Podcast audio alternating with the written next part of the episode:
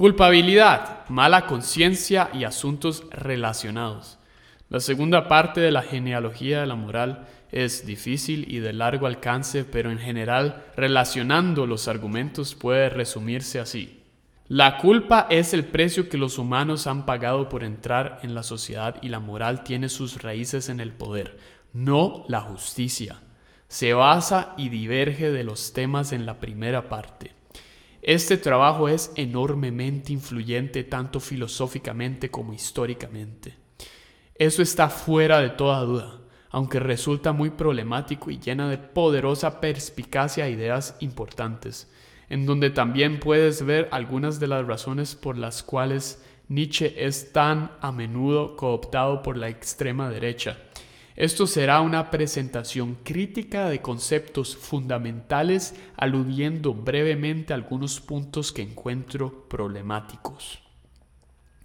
Nietzsche comienza el ensayo argumentando. Uno de los rasgos fundamentales que eleva a los humanos por encima de otros animales es nuestra capacidad de hacer promesas.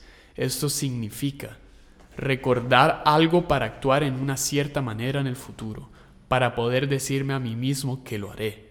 Él ve esto como la base de la moral, el origen de la responsabilidad. La culpa nace entonces de incumplir promesas reales o metafóricas. El orgullo por todo lado crece de mantenerlas. En tiempos tribales, Nietzsche teoriza que una promesa era como una deuda para ser pagada a un acreedor. Yo prometí hacer algo para ti, a cambio haces algo por mí especialmente importante antes de que comenzase a existir el dinero. La palabra alemana para culpa, Schuld, tiene las mismas raíces que la palabra alemana para deuda, Schulden. Entre promesas y culpas entonces nace la relación entre el acreedor y el deudor. Si yo rompo mi promesa, debo ser castigado. La tribu o comunidad es galvanizada por las promesas. Y por eso la relación acreedor-deudor se convierte en la base para las reglas sociales y la política. El castigo a quien rompe promesas se hace con un cierto placer, debe ser extraído por el acreedor perjudicado. Los poderosos lo extraen de los impotentes. El placer demostrado para recordarle a la comunidad de no romper promesas Dice Nietzsche que hacer sufrir a alguien es un placer en su más alta forma, es un verdadero banquete. Él cita ejecuciones públicas y torturas como evidencia de esto. En pasajes como este es donde encontramos a Nietzsche en su estado más problemático. Es un problema de lo que vamos a llamar énfasis polémico, donde puedes ver por qué sus obras son tan fácilmente cooptadas por autoritarios. Se podría decir que era importante ver la ruptura de promesas en alguna manera sin discutir que era placentero, agradable. Entonces de nuevo tal vez hay algo de placer en ver a alguien obtener lo que se buscó. Es solo que hoy sufrir significa estar encerrado. Antes era normal que fueras torturado. De cualquier manera, Nietzsche escribe, una cosa debe estarse quemando dentro de uno para que se quede en la memoria Solo algo que sigue doliendo se queda en la memoria. Algunas ideas vienen a ser inerradicables, omnipresentes, inolvidables, con el fin de hipnotizar a todo el sistema nervioso e intelectual a través de estas ideas fijas y procedimientos ascéticos y estilos de vida son un método para liberar esas ideas de la competencia con todas las otras ideas y de hacerlas inolvidables. Malas acciones vienen con la intención de celebrarse, conmemorarse, sermonizarse. Si se supone que se quiere hacer que la sociedad recuerde que no debe hacerlo, entonces comenzamos a ver dos tipos de castigo desarrollándose en la cultura precivil. Cuando los fuertes castigan a los débiles, se sienten que son sensatos porque están castigando el acto y no tienen miedo o resentimiento de los débiles, no les molesta el hombre débil. Los fuertes dicen, Has roto una promesa, debes ser castigado. Pero yo no tengo miedo, no quieres decir nada para mí. Así que te castigaré y seguiré adelante centrado en mí. Pero cuando el débil castiga a los fuertes por romper promesas porque está resentido con él, ansioso por recuperar lo que es suyo, es un hombre de resentimiento o resentiment. Un hombre de venganza, como vimos en la primera parte del libro. El hombre débil dice, ah, Has roto una promesa y ahora tengo la comunidad detrás de mí, lista para castigarte y también quiero mi venganza. Te tengo miedo y quiero que sufras, para que no trates de tomar ventaja de mí ninguna otra vez en el futuro. En la antigüedad, el que rompió promesas era castigado, su dolor era extraído y todos regresaban a sus vidas, pero con resentiment o moral esclava, para mantener la fuerza y el poder en su lugar. Nietzsche le llama a esto mala conciencia. Para entender por qué Nietzsche piensa que es mala, tenemos que saber algo de su idea de la voluntad de poder, que vemos a lo largo de sus obras.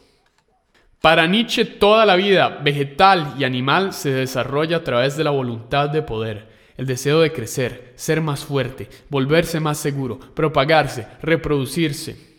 Y los humanos no somos diferentes. Esta mala conciencia entonces, este resentiment, la venganza de los débiles contra los fuertes, la limitación del poder limita la voluntad de poder, y una vez que hay un sistema de códigos morales, de lenguaje, de estética, de artes, de leyes judiciales, la cultura surge alrededor de esta mala conciencia. Contienen esa semilla de venganza, de querer limitar el poder de los fuertes, pero esta fuerza se aplica a otras personas y a nosotros mismos también, limitando la fuerza dentro de nosotros. Nos hace cuestionar nuestras acciones todo el tiempo, nos hace limitar nuestro propio poder, crea una especie de moral introvertida y nos hace débiles. Dice que un castigo de este tipo nos doma en vez de hacernos mejores. Su argumento es que, como dice la primera parte, nuestra comprensión de la moral hoy basada en los débiles que se protegen contra el fuerte lleva mala conciencia. Si la moral cristiana es basada en debilidad y humildad, entonces nuestras conciencias son también débiles. Y Él quiere una moralidad basada en la fuerza, para que podamos seguir adelante. Creo que este es un buen lugar para ver ya sea los problemas y las defensas en contra de Nietzsche. Probablemente él no parece reconocer la posibilidad de que la moral esclava limitante del poder de uno pueda mantener la avaricia bajo control. Es un mecanismo psicológico racional detrás de una comunidad cohesionada y fuerte, que es completamente necesario. Alternativamente, en defensa de Nietzsche, se podría argumentar que él quiere una comunidad basada en la fuerza de todos, que la estructura misma de una moral basada en la debilidad era una que nos mantiene débiles, mientras que una basada en la fuerza nos hará fuertes. Por ejemplo, él dice que la mala conciencia es una enfermedad, que no tiene sentido negarlo, pero una enfermedad como el embarazo. De esta manera, él se refiere a que hay algo bueno en ella, hay posibilidades en ella, no está diciendo que debemos ir hacia atrás para la moral de los fuertes o a los ojos preciviles, a los tribales, pero hay algo nuevo por descubrir. Un nuevo tipo de justicia, de moral, termina con un llamado a derribar esta mala conciencia. Dice que este anticristo, este antinihilista, este conquistador de Dios y la nada, él debe venir algún día. Lo que quiere Nietzsche es referirse a la posibilidad que todos seamos fuertes, poderosos y morales de alguna manera. La voluntad de poder, por ejemplo, tiene nefastas connotaciones si lo dices en serio o no, mientras que el poder en sí es un nebuloso y exacto concepto analítico.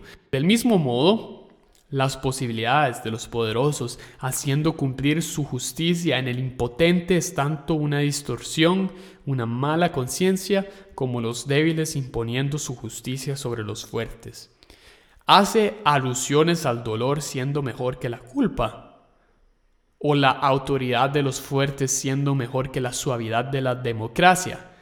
Tiene obvias y preocupantes connotaciones. Para ser justos con la naturaleza de estas connotaciones, se puede ver más claramente en la luz de los acontecimientos del siglo XX que en su periodo es fácil pensar en regímenes autoritarios cuando escribe así. Pero leer con sus otras obras en mente es útil si se quiere pensar en Nietzsche como si hablase de psicología y cultura, mientras siempre recordando el contexto de aquel día, opuesto a la política y nuestro mundo de hoy. Leerlo así lo redime de estos puntos de alguna manera. Este trabajo es extremadamente importante. Este inspiró en gran parte la filosofía del siglo XX. Heidegger, Foucault, gran parte del posmodernismo, establece Freud y deseos inconscientes, las lecturas psicológicas de la religión, los peligros del nihilismo en un mundo sin religión. Hay tanto aquí que es posible enfatizar demasiada su importancia. Él quiere sacar sus ojos controvertidos y problematizar lo que pensamos que es lo normal o natural, para iluminar nuestra disposición cultural, para encontrar caminos que nos lleven hacia adelante.